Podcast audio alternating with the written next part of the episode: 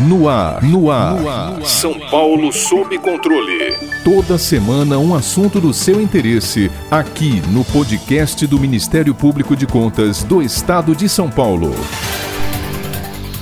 No início do ano, a notícia de um mega vazamento de dados de mais de 223 milhões de brasileiros assombrou a todos. O número de pessoas expostas é maior que a própria população do país, estimada em 212 milhões, porque inclui dados de falecidos. As informações vão desde CPFs, CNPJs até impostos de renda e participantes do Bolsa Família. Como se não bastasse, em 10 de fevereiro foi noticiada a descoberta de outro mega vazamento de dados. Desta vez, vez envolvendo mais de 100 milhões de contas de telefones celulares. Para nos ajudar a entender um pouco mais sobre o tema, convidamos três grandes especialistas na área. Dr. Renato Opsi Blum, advogado economista reconhecido por diversas vezes como autoridade em direito eletrônico, patrono regente de curso de pós-graduação em direito digital e proteção de dados, professor coordenador de cursos como direito digital nas empresas e MBA em direito eletrônico. Professor Rodrigo Suzuki Suzuki, diretor de Segurança da Informação, mestre em Ciências da Computação, professor em diversos cursos de pós-graduação. Possui mais de 25 anos de experiência em tecnologia da informação e comunicação, também dedicados à segurança da informação. E o especialista em cibersegurança, professor Marcelo Lau, mestre na área de sistemas eletrônicos com enfoque em perícia e investigações sobre fraudes e internet banking, coordenador em curso de MBA Cybersecurity, além de consultoria na área de segurança da informação.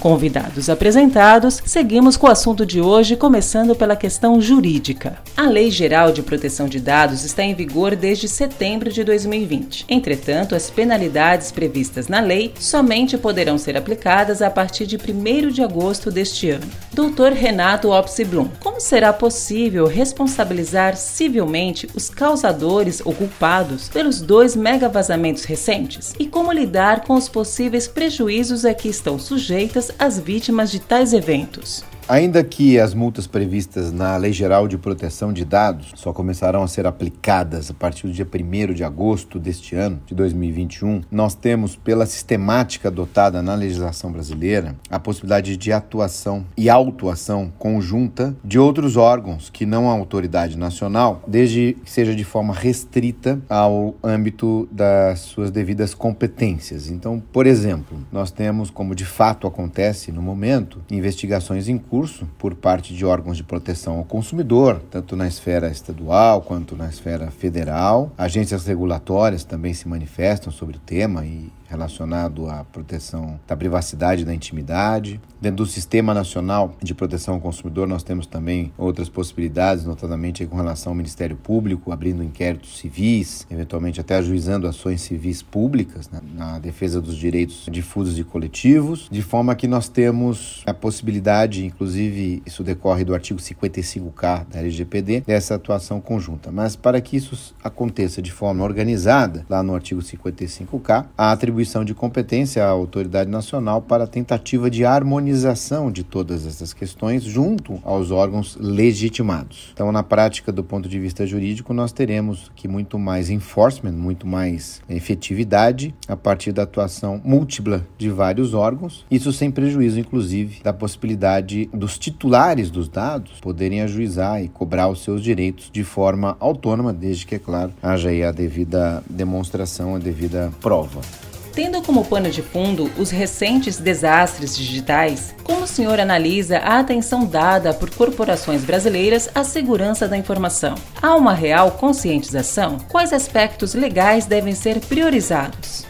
Sobre a questão da cultura, da maturidade, né, da percepção de regras envolvendo segurança da informação, nós destacamos aí que é algo muito complexo e muito ingrato, porque envolve a rápida evolução tecnológica versus a dificuldade da sociedade absorver todas as nuances relacionadas a essa evolução. Inclusive, a previsão, quando a LGPD instituiu a figura do encarregado de proteção de dados, na prática acabará sendo um time multidisciplinar, até para facilitar a disseminação e manutenção desta cultura, dentre as atribuições ali previstas está a atribuição de promover essa cultura permanente nos órgãos e nas empresas. Costumamos dizer que, inclusive, quando com a entrada em vigor da, da Lei Geral de Proteção de Dados, nós temos agora uma obrigação permanente de manutenção dessa cultura, dessa consciência de todo o time que trabalha em qualquer organização que promova o tratamento de dados. Inclusive, eventuais deficiências na implementação desses programas, nessa educação digital, podem ser eventualmente analisados e até entendidos como eventuais infrações. Por isso, a importância desse planejamento adequado e da manutenção desse time com esse espírito, com esse foco de analisar toda a evolução tecnológica, os respectivos impactos dessa evolução tecnológica na estrutura de quem trata, processa ou opera dados pessoais. Eu diria que é essencial e que decorre agora de uma imposição de uma obrigação legal. Daí porque o fomento e até o, nosso elogio e o nosso incentivo né, nossa ênfase com relação à educação digital permanente. Isso podemos até incluir com relação à interpretação, às interpretações legais, seja da jurisprudência, das decisões administrativas e dos protocolos que serão aí dioturnamente, oportunamente é, implementados pela Autoridade Nacional de Proteção de Dados. Inclusive a previsão da chamada autorregulação regulada, em que as empresas podem, a partir da, dos seus estudos, até da implementação dessa educação digital, sugerir protocolos técnicos, regras, normas técnicas técnicas nesse intuito de se conseguir mais proteção de dados em todas as suas vertentes, e isso poderá ser homologado e, portanto, oficializado pela autoridade nacional.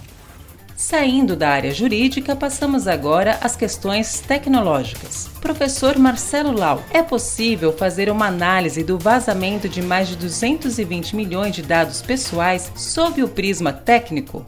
Até o momento presente, nós não podemos afirmar categoricamente que o vazamento desses dados surgiu por empresa A, B ou C, até porque existe algo denominado presunção da inocência. Mas algumas características podem nos ajudar a identificar a fonte desses dados. E uma delas, por incrível que pareça, é característica atrelado ao formato e conteúdo do dado. Vamos imaginar então que temos vários cidadãos dentro de uma base e é quase que certo que alguma dessas informações elas estejam digitadas erroneamente ou com algum tipo de conteúdo que dará quase que uma impressão digital quanto à origem da mesma. É claro que este vazamento aponta especificamente dados atualizados até o ano de 2019, mas entendemos que uma atividade investigativa pericial de cunho técnico deve ser realmente estabelecida de uma maneira adequada. Então, é importante sempre se buscar os rastros, informações e qualquer conteúdo que me permita, por exemplo, identificar detalhes acerca das informações.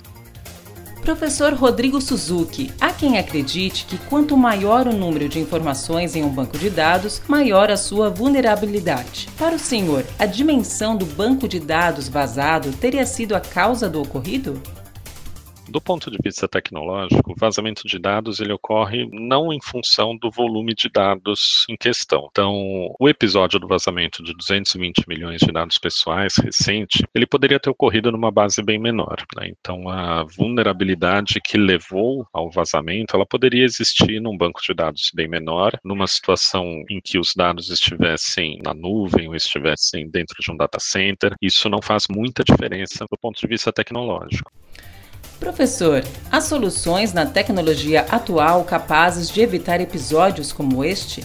A prevenção de um vazamento como esse, ele pode ser feito de diversas maneiras. Existem tecnologias que permitem monitorar um banco de dados, se esse dado estiver residindo em um banco de dados, e essa solução ela possibilita monitorar todas as chamadas que são feitas para um banco de dados. Então, essa solução ela é conhecida como firewall de banco de dados e ela permite que você estabeleça regras de acesso para esse banco. Então, situações em que uma solicitação que geraria uma saída massiva de dados, uma quantidade muito grande de dados, poderia ser detectada por uma solução como essa, por uma tecnologia como essa. E ao detectar uma atividade anormal de rede, a solução de firewall de banco de dados poderia fazer o bloqueio dessa saída de dados, evitando assim o vazamento. Então essa é uma solução que poderia ser tanto de detecção como de bloqueio. Entretanto, existem outras alternativas que poderiam ser utilizadas como por exemplo o uso de Data Loss Prevention. O Data Loss Prevention ele pode ser uma solução que é executada em rede ou seja, ela monitora o tráfego de rede em busca de anormalidades, mas ela também pode ser uma solução instalada em um servidor, de forma que ela consiga monitorar tráfego de dados de um servidor específico e dessa forma identificar possíveis vazamentos de dados e também a transmissão anormal de dados na rede. As soluções de Data Loss Prevention, ou DLP, elas são facilmente configuráveis para essa finalidade, porque você pode estabelecer regras de normalidade, você pode estabelecer regras de limite de tráfego e você pode também estabelecer regras que estabelecem limites de envio de informação para um determinado destino. E essas três verificações, elas ainda podem considerar o que a mensagem carrega. Então, essas soluções de Data Loss Prevention, por exemplo, poderiam monitorar se o dado que está sendo trafegado contém um CPF, contém um número de cartão de crédito, contém um número de RG, e isso é relativamente fácil de você configurar nessas ferramentas. Elas são muito efetivas, tanto para detectar tráfego, para detectar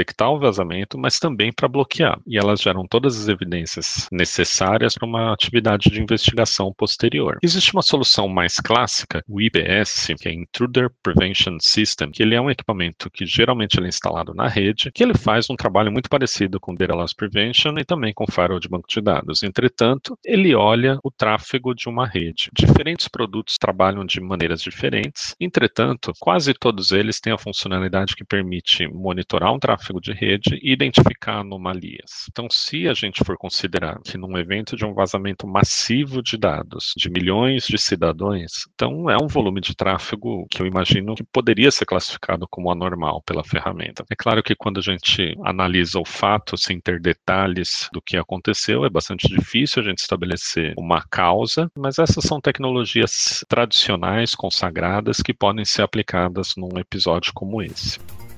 À medida que novas tecnologias estão sendo inseridas em nosso cotidiano, a coleta de dados pessoais e seu processamento se tornam cada vez mais viáveis. Com os dois últimos mega vazamentos brasileiros, termos como phishing voltaram à tona. Professor Rodrigo, como acontece o phishing?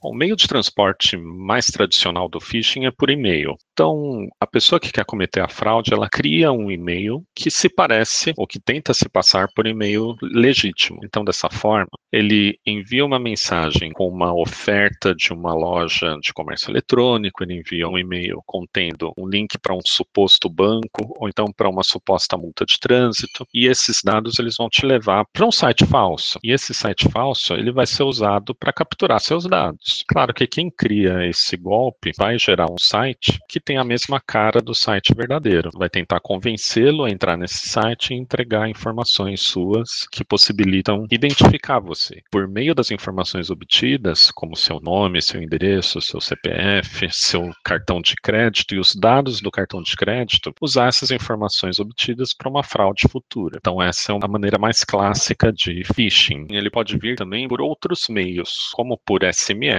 Então, o SMS ele traz um link, que esse link também pode te levar para um site falso, para obtenção de informação de maneira indevida. Isso é um pouco mais simples, porque quem faz esse tipo de phishing, ele consegue usar uma lista de números de telefone para distribuir o seu golpe, que faz com que o acesso seja bastante amplo. Você não precisa conhecer a vítima, você manda apenas a mensagem para o número de um telefone celular e a pessoa desavisada clica no link e fornece seus dados. Uma outra possibilidade que a gente verifica também recentemente é o uso do WhatsApp como a ferramenta de envio do phishing. Então, dessa forma, o que o fraudador faz? Ele envia mensagens de WhatsApp dizendo que ele é de um banco, dizendo que ele é do e-commerce, com uma promoção, ou então que seus dados precisam ser atualizados, com mensagens bastante sedutoras que tentem convencê-lo a dar um clique naquele link que vai cair num determinado site e é um site falso. E a partir dali ele vai capturar suas informações. Uma das possibilidades também de phishing é o uso do e-mail para transportar um arquivo contendo um vírus, um malware, que ele vai fazer alguma atividade maliciosa. Então, detalhando essa situação, quando você abre um arquivo anexo de um e-mail, esse arquivo anexo ele pode fazer muitas coisas. Mesmo que seja um arquivo do tipo PDF, que seja um arquivo de imagem, ainda assim existe a chance desse arquivo conter um código malicioso que pode causar causar um problema no seu computador. Uma das situações possíveis quando você abre um anexo de um arquivo é você instalar no seu equipamento um software que a gente costuma chamar de malware, que esse malware pode abrir uma porta para que um atacante externo use o seu equipamento. Esse uso do equipamento pode ser tanto para capturar dados do seu equipamento, como usar seu equipamento como ponte para invadir uma outra rede. Essa é uma das possibilidades que podem ter levado ao furto das 220 milhões de dados pessoais. Esse software anexo ao e-mail, ele também possibilita com que o atacante use o seu equipamento para efetuar um determinado tipo de ataque, um ataque do tipo volumétrico. O ataque volumétrico, ele se dá por meio de uma quantidade muito grande de acessos a um determinado servidor, pode ser um site de comércio eletrônico, pode ser um site qualquer da internet, de modo que todos os acessos são feitos ao mesmo tempo. E, havendo milhões de acessos simultâneos, existe a degradação do serviço e muitas vezes até a indisponibilidade do serviço, derruba o serviço. E esse tipo de ataque necessita de uma quantidade muito grande de equipamentos fazendo o acesso ao mesmo tempo. Então, muitas vezes, esse anexo de um e-mail, que a pessoa vai lá, clica, pode ter instalado na sua máquina um software que fica aguardando ordens chegarem da internet. E essas ordens podem ser do tipo: olha, às 15 horas você vai fazer um acesso assim no site tal, ou você vai tentar abrir centenas de acessos ao site tal. E dessa forma, se você manda essa mesma ordem para milhares de computadores ao mesmo tempo, e esses milhares de computadores fazem o acesso ao mesmo tempo, que se dá o ataque volumétrico. Essas redes de computadores, que são vulgarmente chamadas de zumbis, são redes conhecidas como botnet, redes de robôs, que são usados para esse tipo de ataque volumétrico. Professor Marcelo, quais os cuidados necessários para não se tornar vítima do phishing? Independente da modalidade, nós estamos falando basicamente de engenharia social. Então, quando nós falamos especificamente sobre sites, sobre mensagens, vale aquela máxima: se a oferta é muito boa, o santo desconfia. Então, nós devemos ter a devida noção de que algumas coisas elas podem nos incitar a cair em golpes, como por exemplo um preço muito baixo de um produto disponível num site de comércio eletrônico, até ofertas que você pode vir a receber receber por meio do seu comunicador instantâneo preferido, como por exemplo WhatsApp, Messenger e afins. Como que nós fazemos para nos proteger em relação a esses golpes? Eu acho que a primeira coisa é o confiar desconfiando. Toda vez que tiver algo que você venha a receber, seja um contato, seja uma mensagem, um e-mail, uma comunicação instantânea, antes de sair informando qualquer dado ou mesmo sair clicando nos links, vale verificar qual é a origem daquele site ou daquele link. Muitos links links reduzidos, por exemplo, não nos permitem saber qual é o destino. Eu, por exemplo, evito clicar nos links que eu recebo normalmente por SMS, por WhatsApp, por Messenger, entre outros, pois nada nos garante que eles possam nos levar a um site fraudulento. Então, a nossa recomendação, inclusive, vale para muitos momentos. Eu recebi aquela mensagem de um LinkedIn, por exemplo, de um Facebook. Ao invés de eu clicar no e-mail que eu recebi, eu vou até o site e verifico se eu recebi uma nova mensagem. É melhor do que você sair clicando